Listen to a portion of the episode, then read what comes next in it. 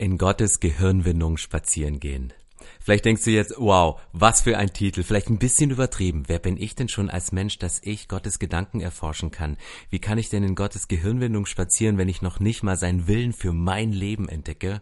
Aber vielleicht motiviert dich dieser Titel auch und sagst, es ist genau mein Wunsch. Ich möchte nicht immer nach meinem Willen leben, sondern ich wünsche mir eigentlich Gottes Gedanken über meinem Leben zu entdecken. Ich möchte euch heute mit hineinnehmen in eine Geschichte aus dem Alten Testament, aus der Bibel. Ich möchte euch mit hineinnehmen in die Biografie einer Person, eine Biografie, die nicht ganz leidensfrei war, eine Biografie, die nicht easy zu leben war. Und es ist die Geschichte von Daniel. Daniel kennen viele Menschen, gerade wenn man christlich groß geworden ist oder mal so in Kirchen gestanden hat und die Malereien an den Decken und an den Wänden angeschaut hat, sieht man diese Geschichten von dem Daniel in der Löwengrube oder der Daniel, der mit seinen drei Freunden im Feuerofen stand oder die ominöse Schrift an der Wand, die den König Nebukadnezar, den großen Herrscher von Babylon, völlig aus, den, aus der Fassung gebracht hat und er nicht mehr wusste, wohin mit seinem Leben und wohin mit diesem Traum. Und ich möchte euch mit hineinnehmen in diese Geschichte und nicht auf diese einzelnen Geschichte eingehen, sondern einmal eine lange Linie ziehen über das gesamte Buch Daniel, über das gesamte Leben von Daniel und euch mit hineinnehmen, wie Daniel angefangen hat, in Gottes Hirnwindungen spazieren zu gehen, um Dinge festzustellen, die er ihm offenbart, und wie sich das im Laufe seines Lebens weiter und weiter ausgebreitet hat, wie es stärker wurde, wie auch Gott immer mehr und mehr Vertrauen zu Daniel hatte, um ihm Dinge zu offenbaren und zu zeigen, die er ihm am Anfang seines Lebens noch nicht anvertrauen konnte. Und wenn du dich mit auf die Reise machst, dann verspreche ich dir am Ende eine Herausforderung, genau das für dein eigenes Leben auch anzunehmen. Ja, das Buch Daniel ist im Alten Testament und Daniel lebte so ungefähr 600 im 6. Jahrhundert vor Christus. Und es war eine Zeit, wo das Volk Israel unter der Herrschaft von Babylon stand. Es wurde ins Exil geführt. Damals war Babylon so die stärkste Macht und Nebukadnezar, das war ein, ein krasser Herrscher und die Israeliten waren dem unterlegen. Und als die Israeliten in das Exil geführt worden sind, ähm, war es damals übliche Praxis, dass man immer die Oberschicht nahm von dem eroberten Volk und hat sie eingesetzt in Regierungskreise. Das hat man aus zwei verschiedenen Gründen gemacht. Einmal stärkte man das eigene System. Man holte sich die intelligentesten, die bestaussehendsten Leute mit einer hohen Auffassungsgabe und bildete sie aus und man schwächte gleichzeitig das Volk, man schwächte gleichzeitig das Volk, die man unterdrücken wollte. Das heißt, zwei Fliegen mit einer Klappe geschlagen und Nebukadnezar, der Herrscher, macht genau das. Er nimmt Daniel und seine Freunde Sadrach, Mesach und Abednego, nimmt er zu sich. Und dort sollen sie am Hof des Königs ausgebildet werden. Es gab einen Angestellten, Ashpenaz hieß der, und dieser Angestellte war dafür verantwortlich, die Jungs auszubilden und einzuführen in die Kultur von Ägypten. Und der König sagte, du hast alles Budget, was du brauchst, hol das beste Essen, das beste Fleisch, nimm den besten Wein aus dem Keller und damit versorgst du sie und du machst sie mir so richtig fit. Die sollen sich baden, die sollen sich duschen, die sollen sich pflegen, weil das sollen die besten Männer meines Landes werden. Und Daniel und seine Freunde, die standen damals vor dieser Herausforderung zu essen und dann sagte Daniel an einer entscheidenden Stelle, nö, das will ich gar nicht ich will gar nichts von diesem Tisch haben, sondern gib mir einfach Gemüse und Wasser. Und Ashpenaz, der Aufseher, der war völlig verunsichert. Der sagte, das kann ich doch nicht machen, wenn ihr euch nicht so gut entwickelt wie die anderen.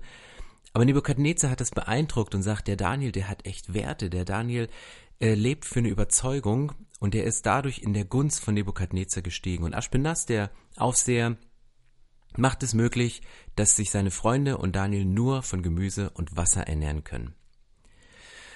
Und du denkst wahrscheinlich, was ist das für ein krasser Mann? Wer hat denn so hohe Werte? Wer lebt denn mit diesen Werten so hoch?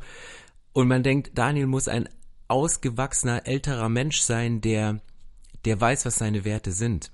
Genau im Gegenteil. Daniel und seine Freunde waren Teenager zu, zur damaligen Zeit. Und das finde ich krass, wenn Teenager bereits solche Werte haben, wenn sie wissen, dass ihnen Jahwe, ihr Gott, der Gott des Himmels, dass seine Werte ihnen mehr bedeuten als die kurzfristigen Dinge, die einen satt machen. Das ist krass. Und ich frage mich in die heutige Zeit übertragen, hey, was ist mit unseren Kids, was ist mit unseren Jugendlichen, was müssen sie für Familien, was müssen sie für Eltern gehabt haben, was für Gemeinden sind sie groß geworden, wenn Teenager mit solchen Werten aufwachsen. Und genau das erlebe ich gerade in der Teenager-Generation. Jugendliche, die aufstehen und für nachhaltige äh, Kleidung kämpfen, für gesunde Ernährung kämpfen, für unsere Natur kämpfen und man merkt, dass Teenager in sich diesen Wunsch haben, sich einer Nachhaltigkeit und Werten zu widmen und auch bereit sind, für sie zu kämpfen. Und genauso Daniel in der damaligen Zeit. Und dann passierte Folgendes. Nebukadnezar hatte einen krassen Traum. Der, er wusste, dass dieser Traum eine Bedeutung hatte, aber er wusste nicht, was es war. Er war absolut verängstigt, absolut schweißgebadet. Und dann hat er alle Wahrsager, hat er alle Traumdeuter und Sternenbeobachter, hat er geholt und hat gesagt, hey, bitte legt mir diesen Traum aus. Und er hat die Hürde noch höher gelegt und sagte, ich will nicht nur die Auslegung des Traumes von euch wissen, sondern ich sag euch auch nicht den Traum. Das heißt, doppelt schwer, ihr müsst den Traum erraten und die Auslegung, und wenn sie es nicht schaffen, dann werden alle gekillt, werden alle Wahrsager, alle Sterndeuter, alle Sternbeobachter, alle Zeichendeuter getötet. Absolut schwere Challenge. Und dann kommt Daniel ins Spiel. Durch seine Ausbildung am Hof des Königs rangierte er auch auf der Liga der Magier und Sterndeuter. Und dann war die Reaktion der Astrologen, auf der ganzen Erde gibt es keinen Menschen, der in der Lage werde, dem König seinen Traum zu erzählen. Noch nie hat ein König, egal wie groß und mächtig er war, so etwas von je seinen Zauberer, Wahrsager oder Astrologen verlangt. Was du von uns forderst, ist nicht zu erfüllen. Es ist auch kein anderer in der Lage, dem König seinen Traum zu erzählen. Nur die Götter können das, aber die wohnen ja nicht bei den Menschen. Und an der Stelle kommt, kommt Daniel ins Spiel und Daniel sagt, hey, lieber König, ich brauche Zeit, ich kann den Traum auch nicht deuten, ich bin auch nur ein Mensch, aber ich kann Gott fragen. Ich habe eine lebendige Beziehung zu Gott und ich frage Gott mal, ob ich in seinen Gehirnwindungen spazieren gehen kann, damit er mir auch deinen Traum sagt und damit er mir über deinen Traum hinaus auch die Auslegung sagt. Und Daniel legt ihm diesen Traum aus und ähm, der König hat, gibt ihm noch mehr Gunst, gibt ihm noch mehr Möglichkeiten und er wächst heran. Und das war der erste Punkt, das war der erste Traum, ähm, den, den Gott Daniel offenbart. Und Daniel sagt, ich möchte da nicht stehen bleiben. Wenn Gott mir den Traum eines Königs zeigt, wenn, wenn Gott mir noch die Auslegung dazu gibt, betet er weiter und bittet Gott um Einblicke.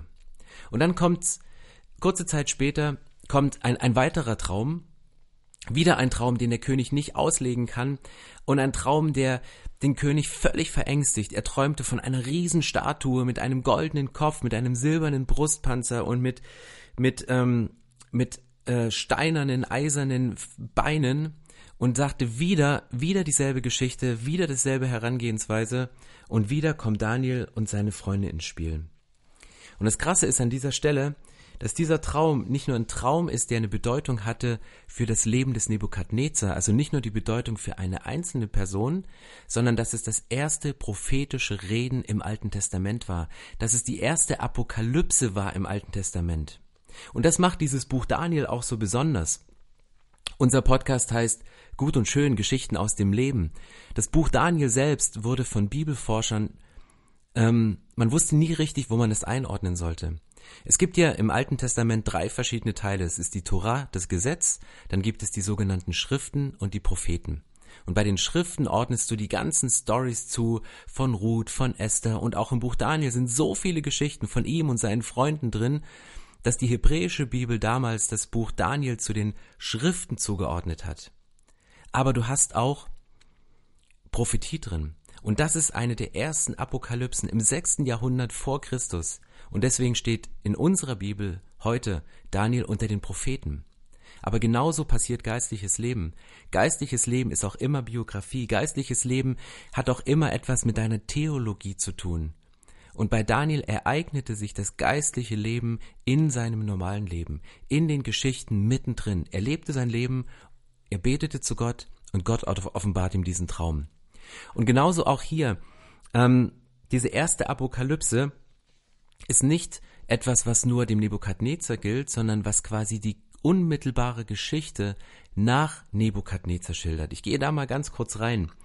Ähm, in diesem Traum ging es um, um vier irdische Reiche. Das goldene Haupt, das sagt Daniel, das war Nebukadnezar selbst.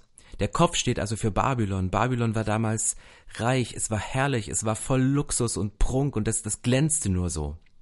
Und dann kommt die silberne Brust und die Arme und die stehen für das nachfolgende Reich und das waren die Perser zur damaligen Zeit. Dann kommen die bronzenen Lenden und diese Lenden, die stehen für ein Reich, was nach den Persern herrschen wird. Und damit ist Alexander der Große gemeint, der im vierten Jahrhundert vor Christus die komplette damals bekannte Welt unterworfen hat. Und zum Schluss steht letzten Endes die Beine, das Reich aus Eisen, das römische Reich, wenig Prunk, dafür eiserne Disziplin und militärische Härte. Und dann kommt in den Füßen eine Mischung aus Eisen und Ton. Das römische Reich, das war damals gespalten in das oströmische und das weströmische Reich. In Rom merktest du ganz viele Vermischungen von Kulturen in Rom und damit auch eine Schwächung. Und das ist krass, dass Gott dem Daniel auf seinen Wunsch hin, auf sein Bitten hin eine Einsicht gibt über die Geschichte hinaus, über, über Sachen, die er gar nicht mehr selbst erleben wird, sondern er gibt ihm eine Prophetie für die Zukunft, genauso wie sie sich ereignet hat. Das heißt, Daniel sagte, ich habe den Wunsch, Gott in deinen Gehirnwindungen spazieren zu gehen. Nicht nur für den Willen für mein eigenes Leben, nicht nur für meinen König, sondern auch für mein Volk. Und für das Volk damals, die unter dem Herrscher Nebukadnezar litten, die fremde Götzenstatuen anbeten mussten, die sich entgegen ihren eigenen Regeln, die Reinheitsgebote ernähren mussten von Sachen, die sie eigentlich gar nicht essen, war das eine Botschaft, dass Gott Könige einsetzt und dass Gott Könige genauso wieder absetzt. Das war eine absolute Hoffnungsbotschaft, dass sie wussten in dem Moment, der König ist zwar eingesetzt im Moment, der König hat zwar die, die, die Macht, aber es wird sich ändern. Und genauso änderte sich das auch in den nächsten Jahrhunderten, dass die Israeliten wieder zurückkamen, dass Nehemiah die Stadt, die zerstört war, Jerusalem wieder aufbaut und dass sie zurückgeführt werden. Und das spricht Daniel hier aus und legt quasi den Traum des Nebukadnezar aus. Und dann geht's noch weiter. Daniel hat nicht nur eine Offenbarung für die unmittelbare Geschichte, sondern Gott gibt ihm noch eine Prophetie, die weit über die Geschichte hinausgeht, nämlich bis in die Zeit, in der Jesus lebt. Und ich lese euch das mal vor in Daniel 10. Am 24. Tag des ersten Monats stand ich am großen Fluss Tigris. Ich blickte auf und sah einen Mann. Er hatte Kleider aus Leinen an und trug einen Gürtel aus feinstem Gold. Sein Körper funkelte wie ein Edelstein. Von seinem Gesicht gingen Blitze aus und seine Augen waren wie brennende Fackeln, seine Arme und Füße schimmerten wie polierte Bronze und seine Stimme klang wie das Tosen einer großen Menschenmenge. Ich, Daniel, war der Einzige, der diese Vision sah. Meine Begleiter konnten die Erscheinung nicht sehen, waren aber trotzdem furchtbar erschrocken, so dass sie die Flucht ergriffen und sich versteckten. Die dritte Offenbarung, das dritte Mal, als Daniel in den Gehirnwindungen Gottes spazieren geht, kriegt er nicht nur eine eigene Auslegung, die für die unmittelbare Geschichte, sondern für das, was Jesus macht. Das, was hier beschrieben ist, finden wir genauso auch in der Offenbarung. Eine Beschreibung von Jesus, eine Beschreibung von dem Messias. Er bringt eine Hoffnungsbotschaft mitten hinein in dieses Buch Daniel und sagt, eure Zeit wird sich ändern, und Gott hat eine Lösung für die gesamte Menschheit. Gott wird einen Retter schicken, einen Messias, der nicht nur das Volk Israel erlöst, sondern die ganze Menschheit darüber hinaus. Und das finde ich faszinierend, wenn du mal diesen Rundumschlag machst durch das Leben von Daniel, festzustellen, wie er als Teenager anfängt, im Kleinen treu zu sein, Werte zu leben, sich nicht zu verunreinigen durch durch Speisen, die auf dem Tisch des Königs standen, sondern an seinen Werten festzuhalten, gepaart mit einer Bitte, Gott, bitte leg du mir den Traum aus. Eine absolute Demut in diesem Moment, dass Daniel sagt, ich kann's nicht, ich schaff's nicht, ich bin nicht in der Lage, aber Gott kann es und ich werde Gott fragen. Das war seine Antwort Nebukadnezar dagegen. Und wenn du im Buch Daniel weiter unterwegs bist, gibt's für mich noch eine Stelle, die für mich alles zusammen bündelt. Und wir sehen den Fortschritt, dass Gott Daniel als würdigen Partner erachtet, um ihm mehr und mehr Offenbarungen auszulegen, um ihm mehr und mehr anzuvertrauen, was er den Menschen weitergeben soll. Aber was waren eigentlich neben den Werten, die Daniel hochhielt, so seine Eigenschaften, die er gelebt hat? Warum hat Gott gerade Daniel ausgesucht, um ihn zu diesem Propheten zu machen, mitten ins Leben hineinzusprechen? Daniel 10, Vers 12 ist die Rede davon, dass ein Bote, ein Engel zu Daniel kommt und ihm von Gott was ausrichten soll. Da sagte er, da sagte der Bote, hab keine Angst, Daniel. Von dem Tag an, als es dir wichtig wurde, das Entscheidende zu verstehen und du dich vor deinem Gott gedemütigt hast, wurden deine Worte erhört. Deshalb bin ich auch zu dir gekommen. Doch der Engelfürst von Persien hat sich mir 21 Tage lang widersetzt, bis mir schließlich der Erzengel Michael zur Hilfe kam. und für mich den Kampf mit dem Engelfürsten von Persien aufnahm. Um was hat Daniel gebeten? Daniel hat darum gebeten, das Entscheidende zu erkennen. Das Entscheidende, so wie es hier in diesem Satz in der Bibel steht, das Entscheidende von Gott zu wissen, das Entscheidende für diese Zeit. Und dann sagt er, ab dem Zeitpunkt, wo du angefangen hast zu beten und dich gedemütigt hast, habe ich dein Gebet erhört. Und ich glaube ganz persönlich, dass diese drei Dinge zusammengehören. Daniel lebte am Anfang nach den Werten, nach den Reinheitsgeboten seines Volkes. Ihm war es wichtiger, die Werte Jahwes einzuhalten, als sich der Kultur anzupassen, in der er lebte, auch wenn ihm das kurzfristig den Hunger gestillt hätte, auch wenn ihm das kurzfristig viele Vorteile gebracht hätte. Dann demütigte er sich, und demütigen heißt nicht sich in Sack und Asche kleiden, sondern es heißt einfach anzuerkennen, ich bin Mensch und Gott, du bist Gott. Gott, du bist souverän, du hast die Macht und wenn du willst, kannst du sie mit mir teilen. Und er fing an zu beten. Er hat einfach diese Bitte geäußert und sagte, Gott, bitte, zeig mir diesen Traum, offenbar mir diesen Traum, gib mir eine Auslegung. Und er ging weiter und er bekam diese Prophetie über die Geschichte, die unmittelbar folgte, und hatte eine Weisheit und konnte sein Volk trösten. Und Gott setzte noch einen drauf und sagt, ich gebe dir noch eine Prophetie, die bis auf Jesus hinweist, die bis ins Neue Testament hineingeht. Das offenbare ich dir jetzt schon. Und das fasziniert mich so an diesem an diesem Buch Daniel. Und was hier in dieser kleinen Begebenheit erzählt ist, Daniel sagt, der Bote kommt zu ihm und sagt, Daniel, ab dem Zeitpunkt, wo du angefangen hast zu beten und dich zu demütigen, bin ich losgegangen. Und Daniel sagt, ja, ja schön, aber ich habe doch schon vor 21 Tagen gebetet. Warum, Gott, dauert das denn so lange? Du musst ein bisschen an deinem Timing arbeiten. Und dann sagt der Engel, nein, nein, es gibt eine sichtbare und eine unsichtbare Welt. Und in der apokalyptischen Literatur, in der Bibel findest du das immer wieder. Gott erwählt einen Menschen. Daniel war ein auserwählter Mensch, weil er an seiner Lebensweise etwas an ihm gefressen hatte und sagte, hey, mit dir möchte ich zusammenarbeiten. Und dann bekommt dieser auserwählte Mensch eine Botschaft, die er nicht gleich auf Anhieb versteht. Und meistens ist ein Kampf in der sichtbaren und in der unsichtbaren Welt geht zeitgleich vonstatten. Und genau das sagt der Engel hier. Dein Gebet wurde sofort erhört und wenn du 21 Tage nichts erlebt hast, hey, sorry, der Fürst von Persien, eine gottfeindliche Macht, stand mir dagegen und ich, ich musste kämpfen und ich wurde aufgehalten und Lieber Daniel, das, was du hier erbeten hast von Gott, das Entscheidende kennenzulernen, das ist so groß, das ist mit menschlichen Mitteln nicht möglich. Da muss in der unsichtbaren Welt erst etwas ausgefochten werden. Aber dann sagte der, der Engel, dann kam mir Michael, der Erzengel, zur Hilfe, er hat den Kampf übernommen und jetzt konnte ich zu dir kommen. Wenn du den Wunsch hast, in Gottes Gehirnwindung spazieren zu gehen und wenn du anfängst zu beten, wenn du ein demütiger Mensch bist und wenn du sagst, ich halte mich an die Werte und anfängst zu beten, kann es dennoch sein, dass du manchmal erlebst, dass das Gebet, was du sprichst und die Erfüllung des Gebetes mit einer gewissen Zeitverzögerung verbunden sind. Und vielleicht geht's dir ähnlich wie den Israeliten damals im Exil, die unter Unterdrückung litten, die unter Depression litten, wo, wo Herrscher willkürliche Entscheidungen getroffen haben. Vielleicht ist dein Chef einer, der trifft ständig Entscheidungen und trifft sie gegen dich. Vielleicht ist dein, dein Partner gegen dich, vielleicht haben sich deine Kinder von dir äh, entfernt und sagen, wir wollen mit dir nichts mehr zu tun haben. Vielleicht bist du Single und sitzt allein zu Hause und sagst, ja, wäre immer schön, wenn ich Kinder hätte, egal wie sie sind, aber ich bin einsam, ich kann nicht. Und du hast dafür gebetet, dass, dass eine, eine Partnerschaft in dein Leben hineinkommt und du kannst das Timing von Gott nicht abschätzen und denkst du, es sind nicht nur 21 Tage, es sind 21 Monate, es sind 21 Jahre vergangen. Was wir nicht unterschätzen dürfen, ist das, was in der unsichtbaren Welt passiert. Und manchmal haben wir Dinge auf dieser Erde zu tun.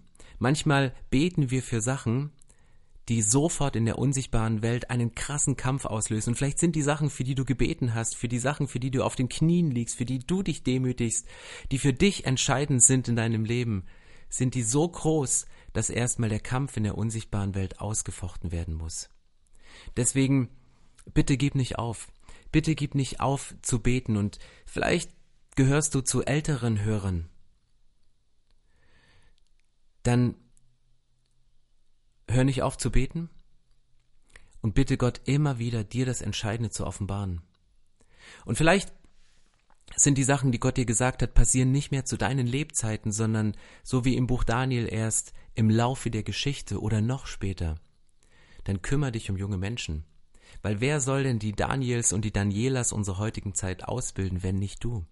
Du hast diese Werte, du hast sie mitgenommen. Vielleicht hast du nicht jedes Gebet, was du gesprochen hast, auch in Erfüllung gehen sehen. Vielleicht ist noch nicht jedes Gebet erhört. Aber dennoch fang an, dich um die Daniels zu kümmern und bilde sie aus, dass junge Menschen aufstehen können, um nach ihren Werten zu leben, kompromissloses Herz haben, auf Gott ausgerichtet sind und einfach um sich um das Entscheidende zu kümmern. Und vielleicht bist du jung und sagst, ähm, es gibt so viele Verlockungen gerade. Es gibt so viele Herausforderungen. Hey, der, der Tisch der Angebote, wie ich mein Leben leben kann, der ist so groß. Ich habe Gunst bei, bei fremden Königen. Ich habe Aufstiegschancen. Ich, ich kann Karriere machen. Und gleichzeitig ist in deinem Herzen dieser Wunsch, dem lebendigen Gott zu dienen und sein Leben auf ihn auszurichten. Dann halte dich an Gott, halte dich an seine Werte, halte dich an den Gott von Daniel, halte dich an Jahwe und, und, und lebe diese Werte und sprich das Gebet, Gott, ich möchte das Entscheidende im Leben kennenlernen. Ich möchte in dein Gehirnwindung spazieren gehen. Und vielleicht denkst du jetzt, ja gut, das ist eine schöne Geschichte, lieber Stefan, so altes Testament, aber ich bin ja nicht Daniel. Ich bin auch nicht Daniela. Ich, äh, wer, wer bin ich denn schon, dass ich das kann? Und ich möchte euch mit hineinnehmen in einen Vers im Neuen Testament als einen Abschluss, weil selbst im Neuen Testament in 1. Korinther 2, Vers 10 ist davon die Rede, dass du und ich dass wir, wenn wir mit Gott verbunden sind, in seinen Gehirnwindungen spazieren gehen können. Ich lese euch das mal vor, weil es ist faszinierend. Da steht 1. Korinther 2, Vers 10, uns aber hat Gott dieses Geheimnis durch seinen Geist enthüllt. Durch den Geist, der alles erforscht, auch die verborgensten Gedanken Gottes. Nur Gottes Geist ist dazu imstande. Denn genauso wie die Gedanken eines Menschen nur diesem Menschen selbst bekannt sind, und zwar durch den menschlichen Geist, genauso kennt auch nur der Geist Gottes die Gedanken Gottes. Niemand sonst hat sie je ergründet. Wir aber haben diesen Geist erhalten, den Geist, der von Gott kommt, nicht den Geist der Welt. Hey, ich lese das und denke, hey, danke Jesus für diesen Zuspruch. Danke, dass du das möglich gemacht hast, in dem Moment, wo du am, ans Kreuz gegangen bist, auf dieser Erde warst und diese Erde verlassen hast, und den Stellvertreter, den Heiligen Geist, uns gegeben hast, weil was steht hier? Dass dieser Heilige Geist die tiefsten Geheimnisse Gottes erforscht. Und dann bringt Paulus hier diesen Vergleich und sagt, es ist genau wie beim Menschen. Die Gedanken eines Menschen, die kann niemand lesen, die kann niemand erforschen. Das ist so wie Nebukadnezar, der sagt, ey, ich habe einen Traum und kannst du mir ihn auslegen, aber ich verrate dir den Traum nicht. Deine Gedanken kann niemand erforschen als nur dein Geist. Und dann sagt er, und auch nur der Geist Gottes kann Gottes Gedanken erforschen. Aber dann setzt Paulus einen drauf und sagt, genau dieser Geist lebt in euch. Genau diesen Geist habt ihr. Das heißt, der Geist, der Gottes Gedanken erforscht, der in Gottes Gehirnwindung spazieren geht, der lebt in dir. Er, er, er offenbart sich in dir. Und das ist unser Zugang, den wir haben. Das ist unser Zugang, den Gott uns gegeben hat.